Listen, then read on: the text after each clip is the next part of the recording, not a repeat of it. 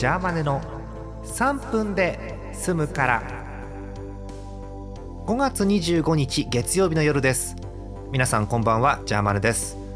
さあ今日も3分お付き合いください。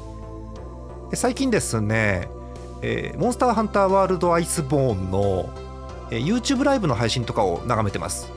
うんいろんな方が配信しててねえっと見てる方が一緒に参加して狩りをするっていうタイプが多いんですよ。うん面白い。うん。なんであの面白くできるんだろうね。やばいやばいとかって。うん。見ててねあの結構こっちもヒヤヒヤしながら楽しんでますよ。うんそんな毎日です。さてそんな中、えー、まあ我々的にはすごくでかいニュースがねこの前ありましたんでそれについてお便りまた来ておりますよ。反響大きいねやっぱり。え京都府ラジオネームレイシアさん26歳男性。モックさんご結婚お子さん誕生おめでとうございます。23日ですから一昨日ですね。個人的にとてもブルーな気持ちの中での幸せなご報告私も嬉しい気持ちになりましたということです。ありがとうございます。ねえ私もそうですよ本当に。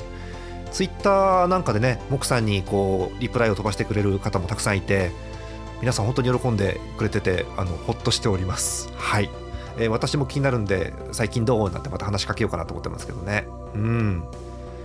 さあえー、今日なんですが、え、この前話した文房具界の手帳の話一通いただいてますよお便り、え、ラジオネームあなたの街のカタツムリさんありがとうございます。